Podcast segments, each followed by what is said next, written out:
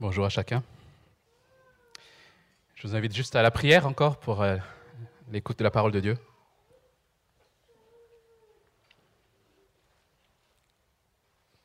Notre Dieu, merci pour ce que nous avons déjà entendu jusqu'ici. Seigneur, merci pour euh, le privilège que nous avons eu de nous souvenir de ce que tu as fait pour nous. Tu nous as ainsi invités à lever les yeux vers toi. Seigneur, maintenant, nous voulons aussi continuer à regarder à toi en nous mettant à ton écoute. Seigneur, euh, nous croyons que lorsque nous ouvrons ta parole, c'est toi qui parles. Et parce que tu parles, Seigneur, nous voulons écouter. Nous savons aussi, Seigneur, que bien souvent nos cœurs ne sont pas bien disposés. Nous savons aussi, Seigneur, que notre, notre intelligence souvent ne comprend pas. Voilà pourquoi, Seigneur, nous voulons te prier de nous assister de ton esprit. Remplis-nous de ton esprit, Seigneur, pour que nous puissions recevoir cette parole nous puissions la comprendre et la mettre en pratique en te glorifiant. Dans le nom de Jésus-Christ. Amen. Alors, parfois, je dirais même souvent peut-être, dans la vie chrétienne, nous nous sentons secs. Nous n'avons plus goût en ce qui concerne la foi. Nous nous sommes peut-être éloignés ou simplement nous sommes tombés. Et ce n'est pas parce que nous sommes sauvés une fois pour toutes que nous sommes à l'abri de ces choses-là. Et surtout, il est important pour nous de nous en inquiéter. Il nous faut prendre au sérieux, chers amis, ce genre de situation. Alors que faire dans ces circonstances? Que faire lorsqu'on on a l'impression de ramer, lorsqu'on se sent un peu sec, lorsque la joie n'est plus vraiment là C'est à cette question, à cette question que répond, répond le psaume 85. Alors pendant cet été, nous allons, comme à notre euh, habitude, parcourir des psaumes. Et donc euh, ce matin, nous allons voir ensemble le psaume 85. Si vous avez des Bibles comme celle-ci, c'est à la page 396 dans Psaume 85. Et je fais la lecture. Au chef de cœur, psaume des descendants de Corée. Tu as été favorable à ton pays, éternel. Tu as rétabli Jacob. Tu as pardonné la faute de ton peuple. Tu as couvert tous ses péchés. Tu as retiré toute ta fureur. Tu as renoncé à, ton ardente colère. Rétablis-nous, Dieu de notre salut. Mets fin à ton indignation contre nous. Es-tu irrité contre nous pour toujours? Ta colère durera-t-elle de génération en génération? Ne veux-tu pas nous rendre la vie afin que ton peuple se réjouisse en lui? En toi, pardon. Éternel, fais-nous voir ta bonté et accorde-nous ton salut. J'écouterai ce que dit Dieu l'Éternel, car il parle de paix à son peuple et à ses fidèles, pourvu qu'il ne retombe pas dans la, dans la folie. Oui, son salut est près de ceux qui le craignent, et ainsi la gloire habitera notre pays. La bonté et la fidélité se rencontrent, la justice et la paix s'embrassent. La fidélité pousse de la terre et la justice se penche du haut du ciel. L'Éternel lui-même accordera le bonheur et notre terre donnera ses produits. La justice marchera devant lui et tracera le chemin devant ses pas. Jusqu'ici la lecture de la parole de Dieu. Alors ce, ce psaume a probablement été écrit après le retour de l'exil. Alors, dans, l'Ancien Testament, dans la Bible, nous lisons que le peuple de Dieu, euh, qui était sous la protection de Dieu, s'est rebellé et Dieu, en le punissant, l'a envoyé en exil pendant 70 ans. C'était donc un jugement de Dieu sur le peuple à cause de leurs péchés. Et Dieu, par la suite, va les faire rentrer va effacer leurs péchés et va leur permettre de repartir en quelque sorte à zéro avec lui. Mais il semblerait que le problème n'est toujours pas réglé. Il semblerait que leur cœur ne soit toujours pas entier pour lui. Et le jugement de Dieu est encore, plane encore sur leur tête. Et c'est dans ce contexte que le psalmiste se tourne vers Dieu pour le prier. Nous avons donc ici une prière. Une prière de réveil. Ça y est, le mot est lâché. Le mot réveil, puisque c'est bien de cela dont il s'agit dans ce psaume. Chers amis, le réveil ne se limite pas uniquement à de grands mouvements collectifs, spectaculaires, qu'on retrouve dans, à différentes étapes de l'histoire de l'Église. Si nous voulons aspirer au réveil, cela doit commencer par notre Église locale, et plus en amont, cela doit commencer par chacun de nous. Cela doit commencer par moi.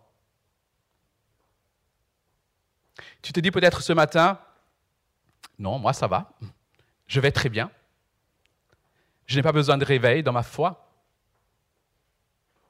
Alors j'ai trouvé un court article sur Internet qui s'intitule Quand avons-nous besoin de réveil?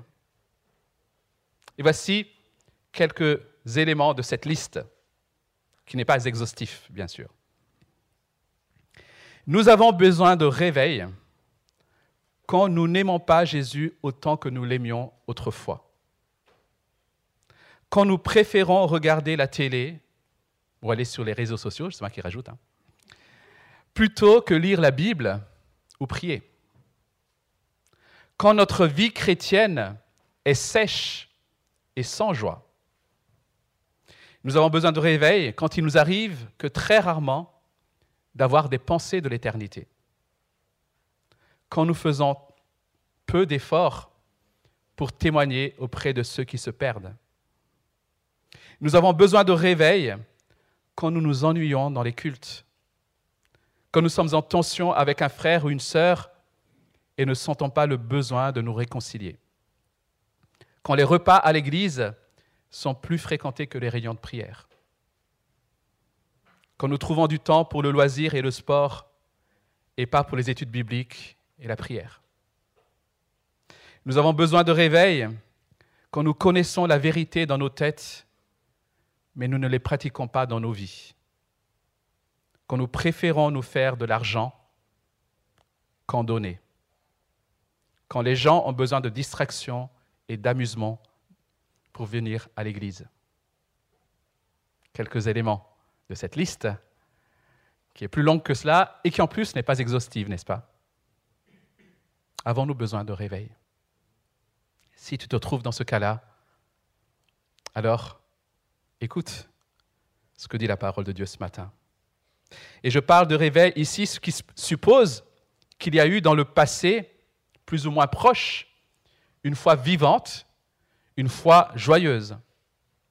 Mais peut-être aussi que certains n'ont jamais connu cela. Peut-être que certains ont été à l'église, ont entendu des choses, ont même étudié la Bible, mais n'ont jamais eu de foi véritable, de foi joyeuse. Alors ce n'est pas un réveil dont il est question, c'est de résurrection. Et peut-être que certains en ont besoin aussi ce matin. Et si, peut-être ce matin, notre foi est vibrante, alors nous devons aussi écouter pour la foi demain, peut-être après-demain, où nous nous sentirons plus secs. Que fait le psalmiste ici? On a trois étapes. Dans un premier temps, avec le peuple, il se souvient. Il se souvient, il regarde derrière lui. Il regarde à ce que Dieu a accompli le pardon que Dieu lui a accordé dans les versets 1 à 4. Puis dans un deuxième temps, aujourd'hui, il s'attend à Dieu. Il se tourne vers Dieu. Il prie. Et puis dans un troisième temps, il se souvient de ce que Dieu va faire. Il regarde devant lui. Dans un premier temps, il regarde au passé. Ensuite, pour aujourd'hui, il prie. Et ensuite, il s'en remet à Dieu quant à, ce qui va venir. Regardons dans, un premier temps ce regard en arrière, ce souvenir de la grandeur du pardon de Dieu, versets 1 à 4. Regardez comment le psalmiste se souvient et comment il décrit le pardon et la faveur que Dieu a manifesté. Et je lis simplement ces versets. Tu as été favorable à ton pays, éternel. Tu as rétabli Jacob. Tu as pardonné la faute de ton peuple. Tu as couvert tous ses péchés. Tu as retiré toute ta fureur. Tu as renoncé à ton ardente colère. Il regarde le parcours du peuple et surtout, il se souvient de la grâce de Dieu envers son peuple. Il se souvient de son pardon. Il se souvient de la réconciliation. Il se souvient de la manière dont Dieu a eu compassion d'eux et leur a manifesté sa grande bonté. Et le verset 4 est un peu un verset un peu de transition puisque ce retour en arrière va être décisif pour le psalmiste. C'est ça qui va le permettre de s'adresser à Dieu par la suite, dans le reste de la prière. Cela va lui permettre d'avoir de l'espoir pour l'avenir, et ce, malgré les circonstances difficiles. Mais nous allons voir cela plus tard. Le psalmiste se souvient. Chers amis, le souvenir est une chose très importante. Et le souvenir dont il est question ici n'est pas du style Ah, je me souviens qu'on devait inviter les voisins la semaine prochaine. Il s'agit ici d'un souvenir d'un ordre supérieur. Le souvenir fait partie de la pédagogie de Dieu. Et si vous lisez l'Ancien Testament, vous ne pouvez pas passer à côté de cette réalité. Tout au long de l'Ancien Testament, Dieu dit à son peuple, souvenez-vous, souviens-toi. Et il demande à chaque génération de raconter à la génération suivante ce qu'il a fait pour que jamais il n'oublie. Souviens-toi. Souviens-toi de la manière dont Dieu a délivré le peuple lorsque Dieu l'a fait sortir de l'esclavage en Égypte. L'œuvre de Dieu pour le peuple d'Israël s'est manifestée là, lorsque Dieu l'a délivré de l'esclavage en Égypte. Et tout au long de l'histoire, Dieu demande à son peuple de se rappeler cette, œuvre. Pourquoi Dieu demande-t-il cela? Pourquoi Dieu demande-t-il à son peuple de se souvenir? Ce n'est pas uniquement pour s'attirer les louanges. Chers amis, Dieu n'est pas un Dieu mégalo qui vit, qui aurait besoin de nos louanges pour vivre ou pour exister. Lorsqu'il nous demande de le louer, de, le glorifier, c'est pour que nous, on se souvienne qui il est. En proclamant ces vérités-là, nous nous souvenons nous-mêmes, nous nous disons à nous-mêmes qui est notre Dieu et qui est notre Père. Dieu veut cela parce qu'il sait que nous sommes oublieux. Et le récit de l'Exode est évident à ce sujet. À peine le peuple sort du désert que déjà ils oublient la condition dans laquelle ils étaient. Dans le désert, ils se mettent à murmurer. Oh, c'était mieux avant. Ils oublient le Dieu glorieux qui les a fait sortir, qui a vaincu tous les dieux égyptiens. Ils oublient la condition dans laquelle ils se trouvaient. Et tout au long de l'histoire dans l'Ancien Testament, il est question d'oubli et de rappel de Dieu. Et c'est super important, les amis, parce que L'oubli ne nous met pas sur un terrain neutre. Lorsque nous oublions, c'est que nous avons rempli nos pensées par autre chose. On ne fait pas que oublier, on a remplacé l'objet de notre souvenir par autre chose. Et c'est ce qu'on réalise avec l'histoire de l'Ancien Testament, avec l'histoire d'Israël. À chaque fois que le peuple se met à oublier Dieu, c'est parce qu'ils se sont tournés vers les idoles. Lorsque Moïse monte 40 jours sur le mont Sinaï, ils oublient Et ils se mettent à bâtir un veau d'or.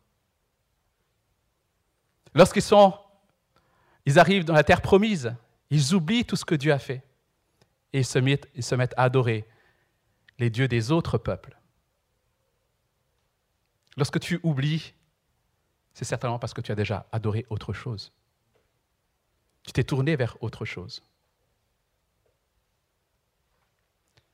Le souvenir dont il est question ici permet aux croyants d'ancrer solidement sa foi sur la réalité de ce que Dieu a fait pour lui. Et le psalmiste a parfaitement compris ce qui s'est passé lors de ce retour de l'exil. Regardez la profondeur des verbes qu'il utilise. Tu nous as rétablis, pardonné, couvert nos péchés. Tu as retiré, tu as renoncé à ta, à ta colère. Le psalmiste a compris la compassion de Dieu pour son peuple. Le psalmiste sait que le peuple était coupable et que le jugement de Dieu était juste et que son pardon est immérité, est une grâce. Et toi, de quoi te souviens-tu? De quoi nous souvenons-nous en tant que chrétiens?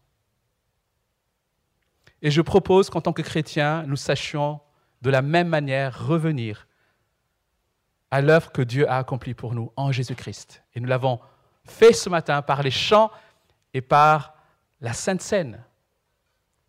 Nous nous souvenons de ce que Christ a fait pour nous, une fois pour toutes sur la croix.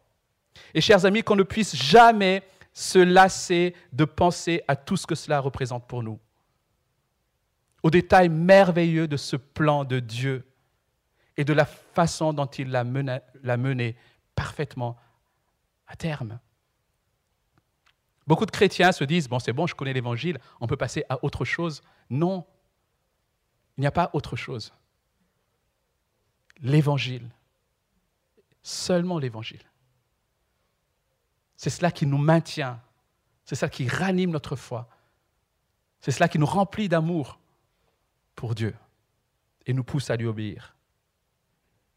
Nous devons cultiver une profonde reconnaissance pour ce salut qu'on ne méritait pas. Souviens-toi de ce que Dieu a fait pour toi. Souviens-toi de la joie que tu as éprouvée lorsque tu as témoigner de ce que Dieu a fait pour toi en passant par les eaux du baptême. Tu te souviens de ce jour-là? Où tu étais fier, tu étais dans la joie, tu étais résolu. Souviens-toi de ce jour-là. Ce souvenir de la croix implique deux choses pour nous. Cela signifie que nous allons toujours prendre notre péché au sérieux. Lorsque nous nous souvenons de la croix, nous nous souvenons aussi que c'est sur cette croix que Christ a payé pour chacun de, mes péchés, de mes manquements.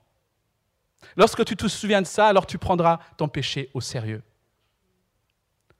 Comment peux-tu continuer à pécher et à prendre à la légère ton péché en sachant que le Fils de Dieu est allé mourir à la croix pour cela? Souviens-toi de ce qu'il a fait. Et en te souvenant aussi de cette croix, tu te rappelles l'amour de Dieu pour toi. Lorsqu'on pêche, il est normal qu'on commence à douter de l'amour de Dieu. Mais lorsque tu regardes en arrière, alors tu te souviens combien tu as été aimé et combien tu es aimé. Et cela te permet de revenir avec assurance au trône de la grâce.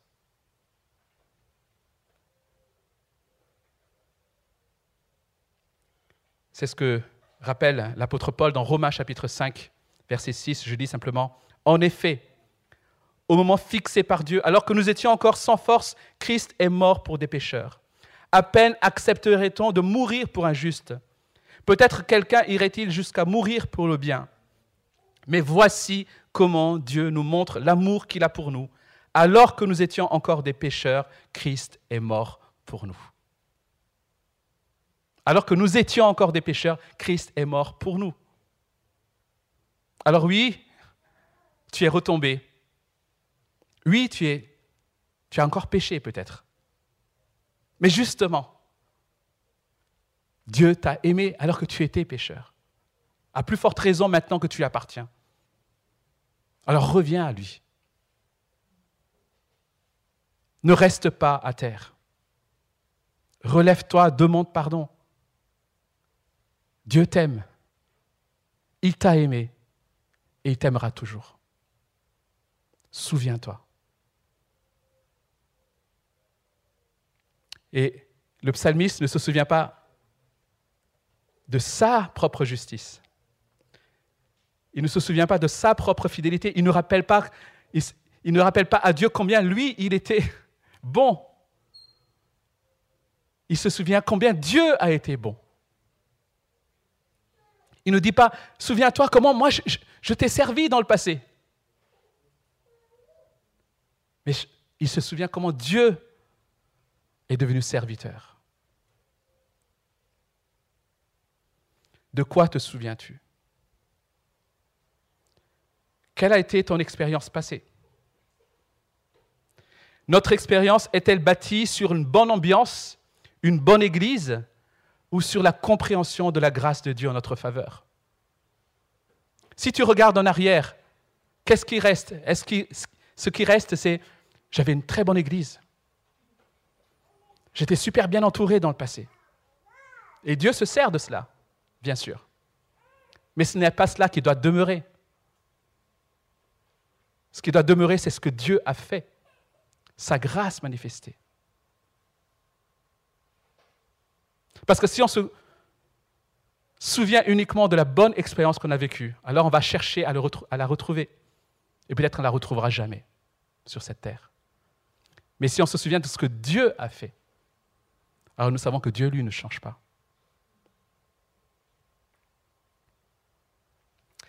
Dans un deuxième temps, le psalmiste a recours à Dieu parce qu'il est le seul espoir de son salut, dans les versets 5 à 8 ou 9. Le psalmiste, en tout cas, fait un constat sur le présent ici. Le peuple ne sait plus quoi faire. Le peuple ne sait plus où aller. Ils ont été délivrés de l'exil, mais aujourd'hui, le jugement et la colère de Dieu à cause de leurs péchés semblent être à nouveau proches. Et comment va-t-il s'en sortir? Comment va-t-il réagir? Il se tourne vers Dieu. Il fait appel à Dieu. Il, fait, il se confie sur son caractère et ses actions. Et nous sommes ici, il me semble, au cœur de ce psaume. Nous sommes ici au cœur de la prière. Ici, l'accent est mis sur ce que Dieu peut faire pour son peuple. Rétablis-nous. Verset 5. Le psalmiste prend conscience que ce Dieu qui leur a montré sa compassion et sa miséricorde dans le passé reste aujourd'hui le seul refuge. Il le sait. Il n'a pas d'autre recours, en fait. S'éloigner de Dieu, chers amis, renoncer à Dieu lorsque les choses vont mal, ne sera jamais un secours. Malheureusement, c'est le réflexe qu'ont certaines personnes. Et je peux peut-être, je pourrais tomber là-dedans aussi. Parce que les choses vont mal, parce que les choses ne vont pas comme ils le voudraient, alors ils disent, mais je ne veux plus de ce Dieu-là. Mais où se tourner? Vers qui se réfugier? On n'a pas d'autre recours que revenir à Dieu. Alors plutôt que de lutter, reviens vite, regarde à lui. Ici, le psalmiste fait appel à ce qu'il connaît de Dieu. Il sait que son peuple veut se réjouir en lui, verset 7. Il sait que Dieu veut manifester sa bonté et sa bienveillance. Il connaît Dieu. Il sait que Dieu n'abandonne pas.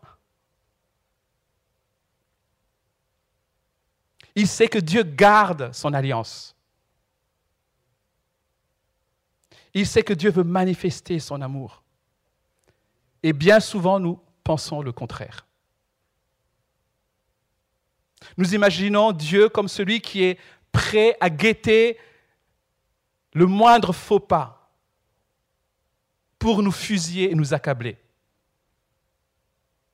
Nous voyons Dieu comme celui qui est là, prêt à faire tomber le bâton. et à nous garder au sol.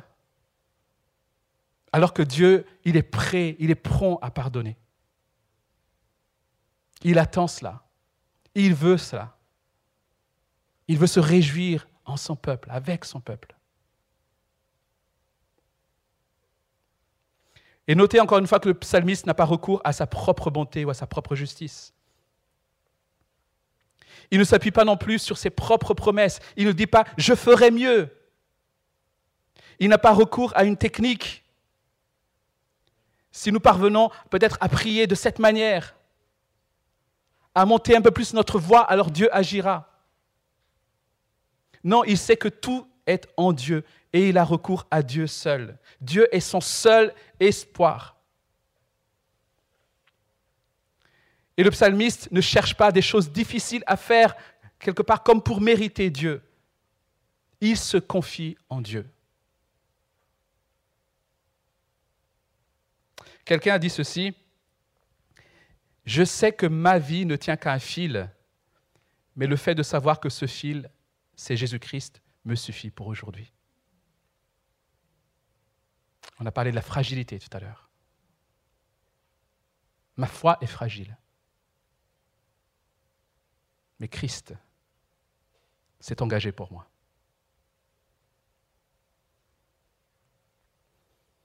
Isaïe 55, versets 6 à 7, je lis dans la version de Summer. Tournez-vous donc vers l'Éternel tant qu'on peut le trouver.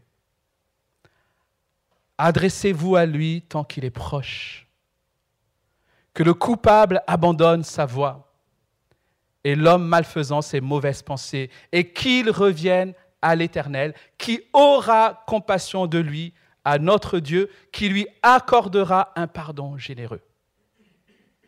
Le prophète est certain qu'il revienne à Dieu, qui aura compassion de lui, qui accordera un pardon généreux. C'est certain, les amis.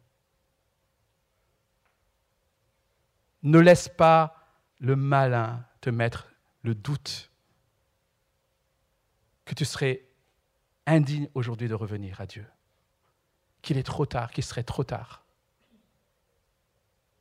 Dieu aura compassion de toi. Dieu t'accordera le pardon.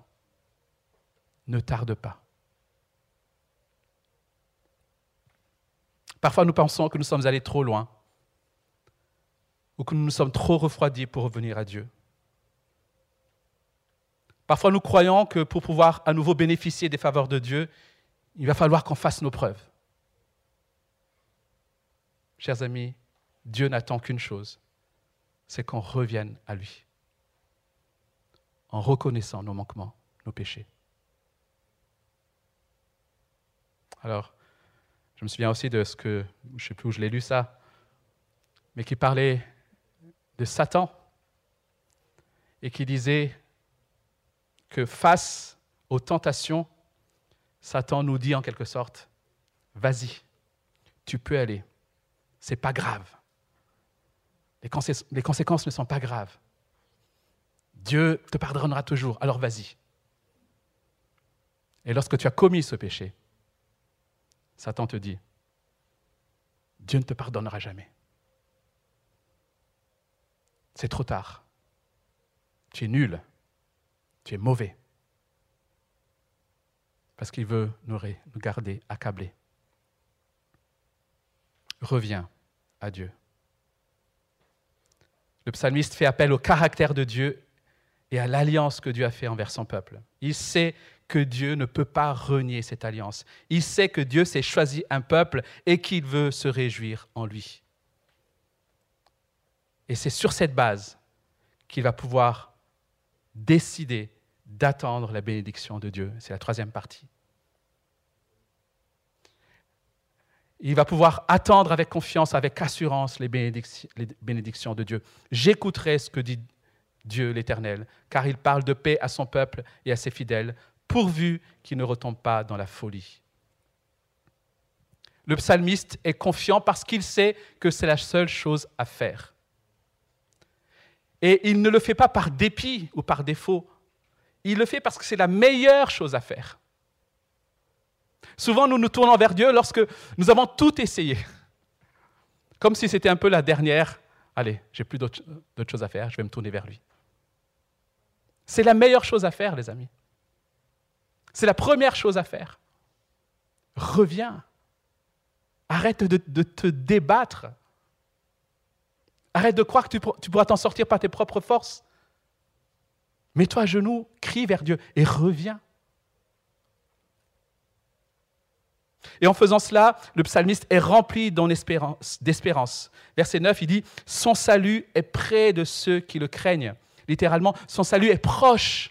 Il est là. Il vient bientôt. Il sait que le Seigneur ne va pas tarder. Et son espérance est grande. Et son, son espérance, son aspiration va plus loin que le simple rétablissement du peuple. Pourquoi? Parce que une fois déjà, Dieu a rétabli le peuple. Et par la suite, le peuple est retombé. Aujourd'hui, il demande à nouveau à Dieu de rétablir le peuple, mais il sait que le peuple pourra à nouveau tomber. Et il aspire donc à quelque chose de plus grand que cela. Il aspire à ce jour où, selon le verset 11, la bonté et la fidélité se rencontrent, où la justice et la paix s'embrassent. Alors ça ne saute pas aux yeux dans ces termes-là, mais le psalmiste utilise ici des paires de mots qui, dans le contexte d'un peuple qui a péché, ne vont pas ensemble. Des mots qu'on ne peut pas concilier ensemble. Comment Dieu peut-il manifester de la bonté sans nier sa sainteté et sa justice? Comment peut-il aimer et pardonner tout en étant fidèle à ce qu'il est dans sa justice et sa sainteté Voilà le problème que pose le péché. Et le psalmiste, il aspire à ce jour où ces choses-là vont enfin matcher, comme on dit, aller ensemble, s'embrasser. En effet, lorsqu'on considère le péché de l'homme face à Dieu, il y a plusieurs problèmes qui sont soulevés. Comment Dieu peut-il être juste, à savoir rendre un jugement juste, tout en déclarant juste celui qui est coupable? Comment est-ce qu'un juge juste, un juge juste, peut-il déclarer juste un coupable? Ça ne va pas ensemble. Comment peut-il condamner le péché tout en laissant le pécheur libre Comment peut-il valoriser la loi, montrer qu'elle est bonne et qu'elle est crédible, sans condamner ceux qui la transgressent? Comment peut-il concilier tout ça? Chers amis, c'est par la croix que ces, équations sont résolues. C'est par la, croix que ces problèmes sont résolus une fois pour toutes. C'est là où le Fils de Dieu lui-même a pris notre culpabilité et notre condamnation. C'est là sur cette croix qu'il a payé à la place des coupables. C'est là que l'amour de Dieu, sa sainteté et sa justice sont manifestés pleinement, ensemble. C'est à la croix que Dieu réconcilie sa justice et son amour. Et c'est de cette manière, en pardonnant nos péchés et en nous déclarant justes, que la paix a été rendue possible. par la croix. En exprimant son espérance, le psalmiste annonce ici, d'une manière prophétique, l'œuvre de Dieu manifestée en Jésus-Christ sur la croix. Cette aspiration du psalmiste ici se trouve pleinement satisfaite lorsque Jésus est venu et mourir à la croix. Mais pour nous aujourd'hui, cette œuvre de la croix, elle est passée. Elle est derrière nous. Pourtant, nous continuons à tomber. Pourtant, nous continuons à nous assécher. Chers amis, comme le psalmiste, nous devons nous aussi aspirer à ce jour où nous serons définitivement débarrassés de ce péché. Je ne sais pas comment tu es, lorsque tu constates que tu tombes encore Tu te relèves, tu demandes pardon à Dieu, et tu sais qu'un jour, tu vas retomber encore. Et tu es confus. Tu dis, mais ce n'est pas ce que je veux.